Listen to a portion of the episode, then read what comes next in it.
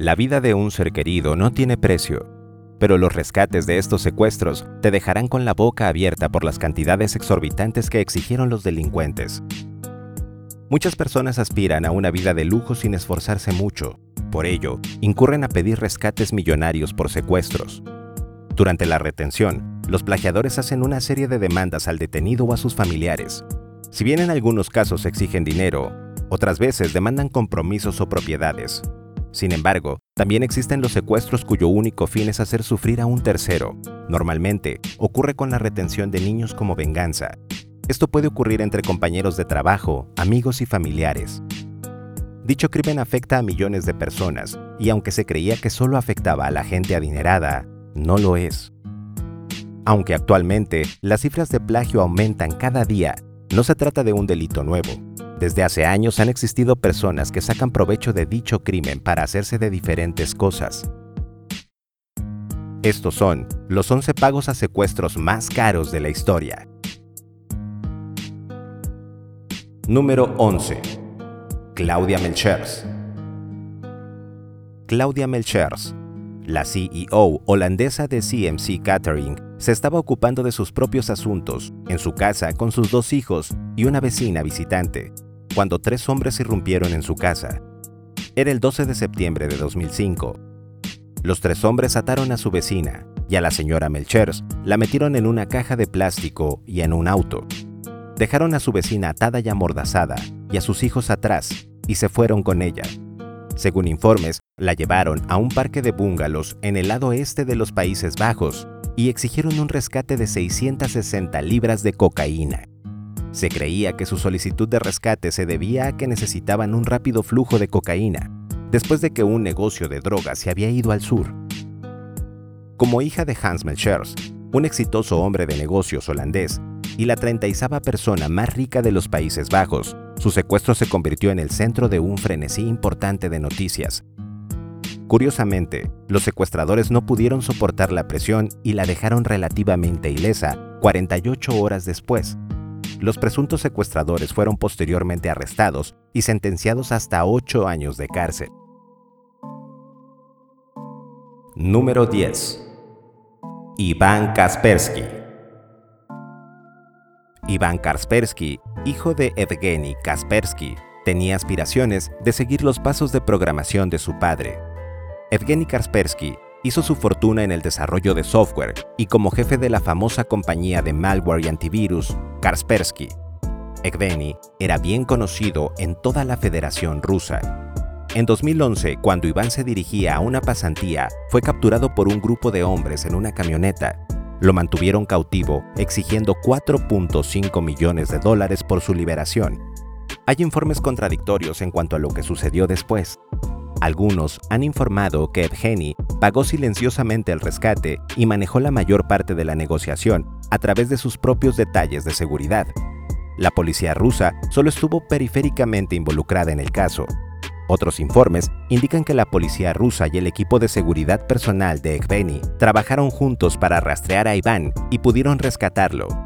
Estos informes dicen que no se pagó ningún rescate. No importa que la historia sea cierta, Iván Kaspersky fue finalmente liberado y regresó a su casa. Número 9. Bobby Greenlace. Robert Greenlace era el jefe de un importante imperio automovilístico. Había introducido casi sin ayuda a General Motors en el medio de América, y eso lo había convertido en un hombre muy importante. El señor Greenlace y su esposa tuvieron un hijo adoptado, pero luego tuvieron un hijo propio, su hijo mayor, Paul Robert Greenlace, asistió a la escuela militar en Missouri. Uno de sus compañeros de clase en la academia militar era un hombre llamado Carl Austin Hall. Hall vio a la familia Greenlace como una excelente manera de cambiar su suerte en la vida y comenzó a planear una forma de robarles. Bobby Greenlace, de 6 años, proporcionó los medios perfectos, Adicto a las drogas y alcohólico, Hall contó con la ayuda de su compañero adicto y su novia Heathy. Heathy fue a la escuela católica en Kansas City, donde Bobby era estudiante, Notre Dame de Zion, y se reunió con él después de la escuela. Ella le dijo a él y a los administradores de la escuela que ella era su tía y que su madre había sufrido un ataque al corazón. ella lo iba a llevar con su madre al hospital. Bobby la tomó de la mano confiadamente y se marcharon juntos. Desde allí, Hall y Hedy condujeron al niño fuera de Missouri al condado de Johnson, Kansas. Allí, en un campo, intentaron estrangularlo, pero la cuerda era demasiado corta, por lo que terminaron golpeándolo hasta dejarlo inconsciente y disparándole en la cabeza. Luego, llamaron a su padre y le exigieron un rescate por 600 mil dólares o 5.1 millones de dólares al día de hoy. El señor Green les pagó el rescate. Luego se enteró de que su hijo ya estaba muerto el par de secuestradores fueron detenidos más tarde, después de que se pusieron engreídos por gastar sus millones. Solo la mitad del dinero se recuperó. Con muchas personas especulando que los policías locales le dieron el dinero a la mafia, Hall y Hedy fueron ejecutados a través de una cámara de gas el 18 de diciembre de 1953. Número 8. Virginia Piper Harry Bobby Piper fue el presidente y director de una exitosa firma de inversiones. La compañía había existido durante casi 70 años y había resistido a las guerras y a la Gran Depresión, aún logrando llegar a la cima. Piper estaba casado con Virginia. Según todos los informes, una mujer inteligente, digna y sorprendentemente valiente. En julio de 1972, mientras hacían jardinería fuera de su casa en el condado de Orono, Minnesota, Virginia Piper fue secuestrada. Sus secuestradores exigieron una suma astronómica en ese momento, un millón de dólares, que al día de hoy equivaldrían a 5.7 millones de dólares. Los secuestradores dieron instrucciones muy detalladas sobre cómo debía entregarse el dinero e insistieron en que debía ser entregado personalmente por alguien cercano a la firma de Paper. Bobby Paper se ofreció como voluntario y sus hijos se vieron obligados a preguntarse si alguna vez volverían a ver a alguno de sus padres.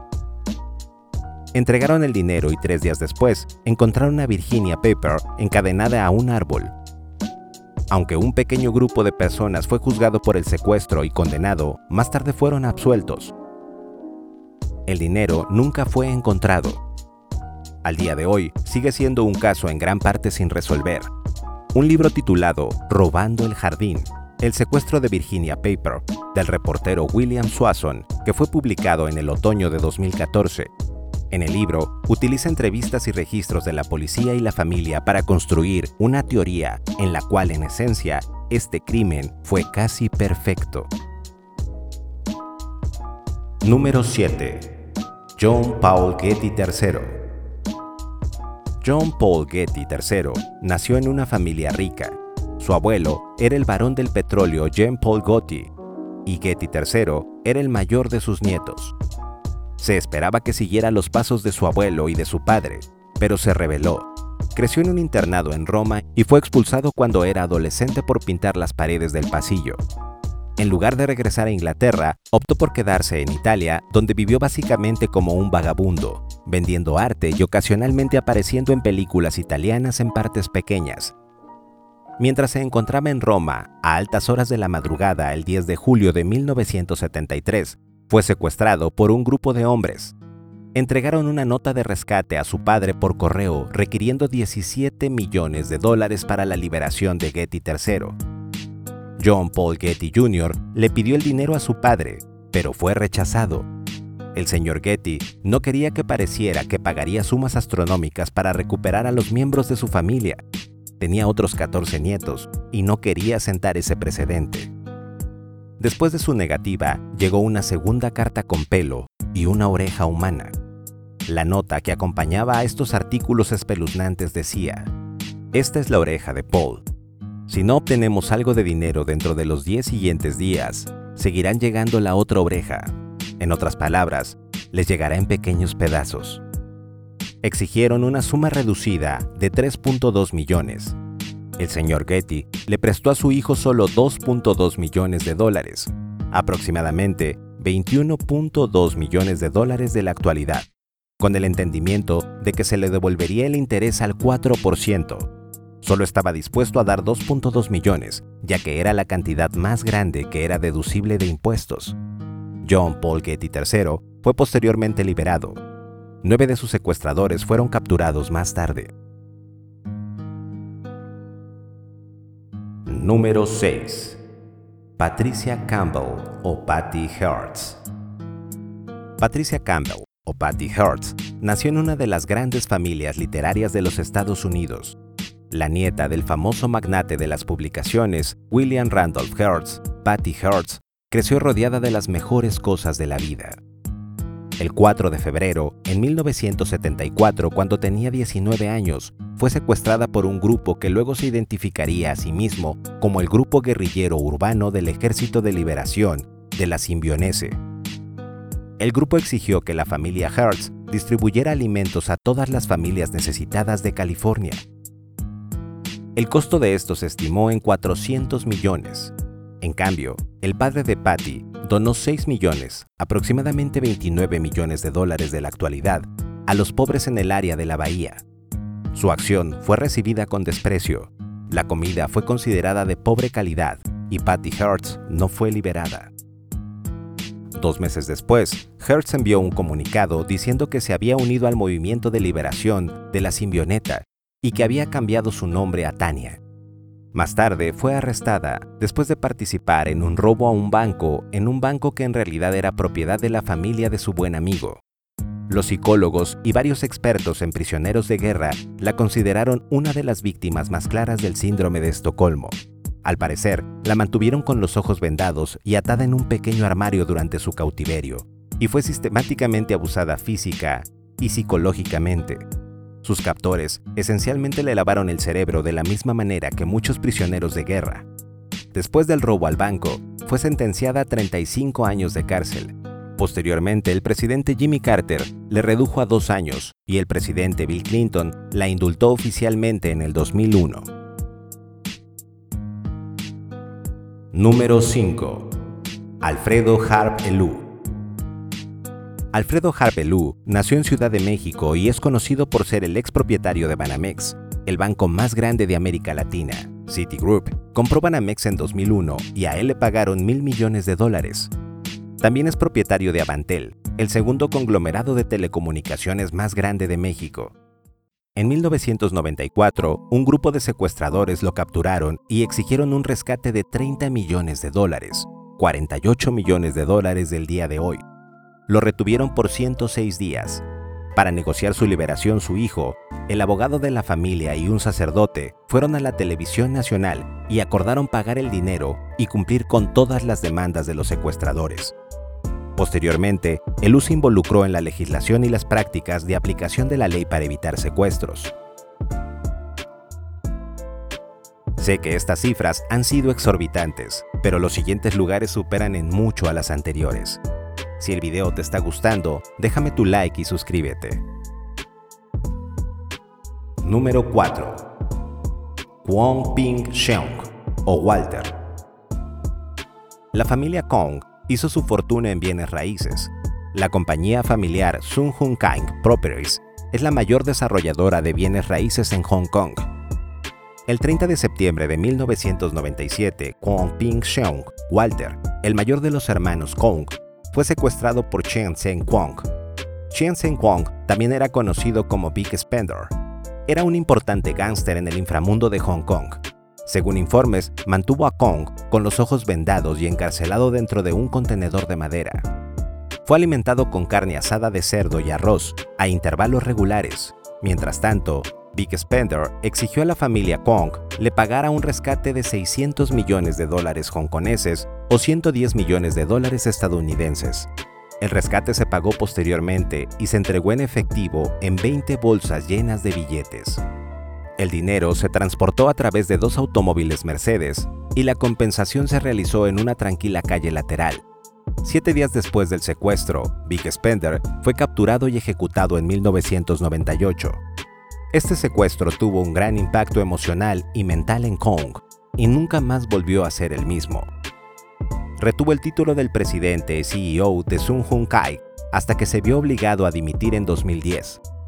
Su familia sentía que sus decisiones con respecto a la compañía no estaban en línea con los mejores intereses de la misma y estaban muy influenciados por su amante. señalaron su diagnóstico de trastorno bipolar como la razón para expulsarlo. En 2012, sus hermanos menores fueron arrestados por soborno. Número 3. Luis Nathaniel Rothschild. Era 1939 cuando Nathaniel se enteró que el Führer no iba a requerir un préstamo con intereses a la casa Rothschild para financiar su guerra, como muchos otros países, sino es que casi todos los que habían estado en conflictos bélicos hasta ese momento. Lo que Adolf buscaba era secuestrarlo.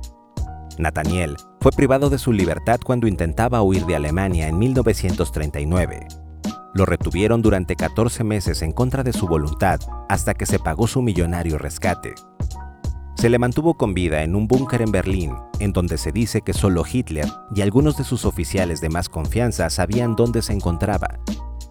Su rescate fue el más caro cobrado hasta ese momento en la historia, el cual ascendió a 21 millones de dólares, 270 millones de dólares actuales o 5.639 millones 880.864 pesos actuales. Los nazis, además de dicho rescate, se apoderaron de todas las propiedades de la familia en ese país. Esto provocó la quiebra de la casa Rothschild en Austria y Alemania. La llegada del Ejército Nacional Socialista a Francia provocó casi lo mismo con esa facción de los Rothschild, ya que los nazis se apoderaron de la colección de arte que la familia poseía en ese país. Era tan impresionante que Hermann Göring y Hitler en persona escogieron qué se llevarían de entre las más de 5.000 piezas de arte que la familia poseía en su colección. Solo una pequeña parte de dicha colección fue devuelta una vez que terminó la guerra. Número 2. Victor Lee. Lee Ka-shing tiene la distinción de ser la persona más rica en Asia Lee, cuyas compañías representan el 15% de la capitalización del mercado de la Bolsa de Valores en Hong Kong, comenzó su carrera profesional como vendedor. Luego se trasladó a la fabricación de plásticos, bienes raíces, electricidad, comercio minorista, gestión de activos, tecnología de Internet y una gran cantidad de otras empresas para hacer dinero. Para alguien que parece tener de Midas Touch, él vive un estilo de vida sorprendentemente frugal, a pesar de que vive en un hogar opulento, es conocido por usar zapatos de vestir negros simples y accesorios de bajo costo, comúnmente disponibles. También es un importante filántropo y ha regalado casi 1.500 millones de dólares a varias organizaciones caritativas. En 1996, su hijo, Victor Lee, fue secuestrado por el mismo hombre que secuestró a Walter Pong un año después, el gángster Big Spender. Lee pagó mil millones de dólares de Hong Kong, aproximadamente 200 millones de dólares, por el regreso de su hijo. Victor Lee fue devuelto relativamente ileso y ahora es el presidente de varias de las compañías que formó su padre. Número 1. Juan y Jorge Bourne. Juan y Jorge Bourne llegaron a ser prominentes como comerciantes de granos y ejecutivos de agronegocios. Como parte del gran conglomerado, Pungi y Born, los dos hermanos fueron los hombres más ricos de Argentina en los años 70. La compañía estaba en constante cambio, ya que varios miembros de la familia luchaban por el poder sobre su vasto imperio de compañías domésticas de textiles, pinturas, químicos, fertilizantes y procesamiento de alimentos. En 1974, todos se vieron obligados a unirse cuando Juan y Jorge fueron secuestrados por el grupo terrorista de extrema izquierda conocido como los Montoneros. Fueron retenidos durante los próximos nueve meses. De hecho, se les mantuvo cautivos en una casa de seguridad de la inteligencia del Estado argentino debido a la negociación interna de todas las partes involucradas. Fueron liberados después de que se pagara un rescate de 60 millones de dólares, aproximadamente 289 millones de dólares en la actualidad. Poco tiempo después, toda la empresa trasladó su sede a Sao Paulo, Brasil, por razones de seguridad. El secuestro de los dos ciudadanos más ricos de Argentina fue uno de los catalizadores del golpe argentino en marzo de 1976.